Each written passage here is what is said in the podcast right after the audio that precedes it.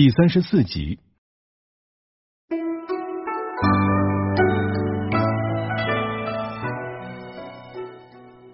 程敏正学识渊博，自认为难题能考出人才，便出了一道非常冷僻、刁钻、古怪的题目。程敏正广征博引，其实考的就是智和仁的问题。不论是老子、孟子，还是其他的诸大家，都是志气和仁义的问题。这就是儒家思想的中心。哎呀，这道题可是真够难的，只有了解这些典故和主考官的用意，才能做好。在北京城的东南方贡院里，举子们大多不通晓，无从下笔，叫苦连天。徐经看后乐了，暗叹这五百块钱花的真是值啊！这唐伯虎、杜牧一看考题，立刻明白徐经当初为什么问这两个问题了。这唐伯虎有些后悔啊，光顾着吹牛去了，没有翻阅古书去探究个明白。自己聪慧只代表应变能力强。不代表博古通今，什么都明白。而杜牧呢，却是暗自高兴，心想：嘿嘿，今个该我了吧？贡院当中，有的举子苦思冥想，长吁短叹，抓耳挠腮，无从下笔；而有的举子胡写八写啊，真的是答得驴唇不对马嘴。也有的举子静下心来，思索一番之后，认真答卷。毫无疑问，那些博学、慎思、聪颖者。便会妙笔生花。王守仁呢，属于后者，挥笔就写到“治世仁人”一篇。答题：王守仁写的那一篇八股文真的是非常的绝妙。以上八段分别对应八股文中的破题、成题、起讲、入手、起鼓、中鼓、后鼓、竖鼓八部分。王守仁所写“治世仁人”。这篇文章大体是这么一个意思：圣人呢，之所以能够控制自己的心智，取决于圣人能够具备健全的心智，又能具备高尚的品德。称之为治世仁人的人呢，都是力求做到既有健全的心智，又有高尚的品德，而不被私欲迷惑的人。这样的人呢，在面临生死考验的时候，我们只看到他们如何做到问心无愧，而不会顾虑到自己的生命。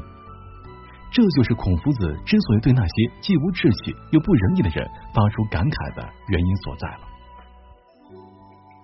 有人说呢，世事变化无常，而人的生活死却关系重大。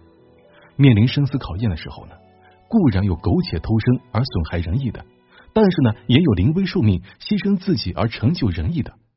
是舍前取后，还是舍后取前，取决于是对是和非的判定。而且非常容易迷惑于人情，志士仁人会面临这样的选择吗？而所谓志士呢，指的就是肩负履行三纲五常的重任，一心追求高尚和清廉，不懈的探索如何成为遵循伦理道德的典范。所谓仁人呢，指的就是使自己具备上天赋予的所有品德，而使自己的心智和身体光明磊落。并矢志不渝的要凭此成为遵守气节的典范。既然志士和仁人这两类人在本质上都能够临危不乱、处变不惊，且利害得失不能够改变其志向和气节，那么他们的生和死也就不足以对他们构成妨碍了。因此呢，在祸患兴起的时候，固然有逃避灾难而保全自己的，但临难自保只是保定自己的身体，不能够安定自己的心智。苟且偷生的人实施的这种行为，志士和仁人是不屑于实施的。偶尔遭遇变故时，固然有侥幸而不受损害的，但不因为事情的变化而侥幸逃脱。虽然能够保全自己，但却丧失了仁义，违背道德的人做的这种事情，志士和仁人是绝对不会做的。志士和仁人只按自己的理来办事，不打算在理之外还按照其他的规则来办事。至于那些奉献自己的生命来实现自己的理想、为天下忠贞不屈的人树立表率的志士和仁人，就是到了生命要终结的时候，也不会遗憾的。理想和现实总是会有差距的。至于捐躯赴难来成就天下道义的志士和仁人，就是牺牲了生命也不会后悔。处在国家危难之时，以自己之力应对祸乱，是志士和仁人。他们慷慨赴难而不后悔，自愿担当起责任而不推脱，即使要为此付出生命，也不会考虑是生还是死。处颠沛流离的时候，以自己之力帮助其他颠沛流离的人，是志士和仁人。他们看待颠沛流离一点不畏惧，就像看待回家一样。这就是如果能够保持自己的仁义之心，即使要为此付出生命，也不会顾虑是生还是死了。因此，志士和仁人以他们的心为重，以他们的身为轻。那些慷慨激烈成就仁义之事，固然是志士们奋勇施行的，同样也是仁人们争先施行的。瞻前顾后、徘徊不前、苟且偷生的人，怎么能跟他们相比呢？以保全自己的心为活着，以保全身体为拖累，从容就义来表明自己承担的道义是大公无私的，固然是人人的归宿，同样也是治世的选择。那些逃避、袒护、隐逸、躲藏、觊觎于不死的人，怎么能够跟他们相比呢？由此可知，看到志士的所作所为，那些无知的人应该感到羞愧。看到人人的所作所为，那些不仁的人应该认真反思。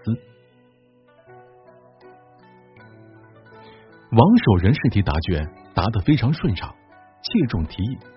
主考官陈敏正看到这篇美文之后呢，非常满意，禁不住的对李东阳和旁边的同僚赞叹道：“哎呀，只有南直隶的唐伯虎才能写出这样的好文章来吧？”其实呢，试卷是密封的。陈敏正并不知道这篇文章不是出自唐伯虎，而是出自浙江王守仁之手。陈敏正心里没有鬼啊，才敢这样的评论。真要是心里有了猫腻，他是什么也不会说的。可是陈敏正万万想不到的是，他的话引起了北京城内的风声大作。嫉妒唐伯虎的人都说是打通了关节，预先得到考题，这考题才是陈敏正泄露的。如果没人参合。此时也会不了了之。偏偏好事的几世中华场听到了，便私下里问杜牧。这杜牧呢，曾在华场家里做过家教。人的心里非常奇怪，非常奇妙。南直隶的举子不会嫉妒北直隶的举子高中状元，但却会嫉妒一个地方的举子高中状元。杜牧呢，便将当初徐经所问之事一五一十的向华场叙说。第二天呢，华强就在朝堂之上弹劾陈敏正泄露试题。盛之下，陈敏正、徐经、唐伯虎三人立即被锦衣卫逮捕了。主考官李东阳拆开陈敏正所称赞的那本卷子，哎，发现不是唐伯虎所作，而是出自浙江的王守仁之手，这才证明陈敏正没有作弊。华强倒是有诬告之嫌了。但是呢，徐经能预知试题。这确实非常可疑。弘治皇帝便命锦衣卫细细审理。大堂之上呢，徐经、唐伯虎控诉华场是无中生有、假死无止，而几事中华场则申辩呢，试题是参加会试的举子们反映的，检举是几事中等言官的职责。锦衣卫不是吃素的，当即是严刑拷打。这徐经、唐伯虎都是读书人呐，哪里吃过这种苦头？当即全部屈打成招招供了，交代了来龙去脉，一切明了。圣旨之下的礼部侍郎陈敏正合谋作弊，查无实据，但其家仆确实是出卖考题给徐经了，失职行为成立，勒令状士，而南直隶江阴举人徐经革除功名，永不录用。南直隶苏州举人唐伯虎虽然没有作弊，但其曾经赠送给陈敏正一笔润笔费。有变相贿赂嫌疑，取消公民，不得为官，授以浙江小吏。几世中华场胡乱检举，所言不实，调离北京，改任南京太仆寺主簿。哎呀，这下玩完了，白搭了。王守仁、都牧都中了进士，只可惜受考试作弊影响，李东阳等考官不敢将王守仁考卷评为第一。既然成为进士了，从此步入仕途了。晋升士大夫行列，王守仁、都牧都被派往工部做了一个主事。而此时呢，王守仁二十八岁，戴上了乌纱帽，穿上了圆领青色官袍，补子上绣着露丝，甚是威风。这王守仁也挺高兴的。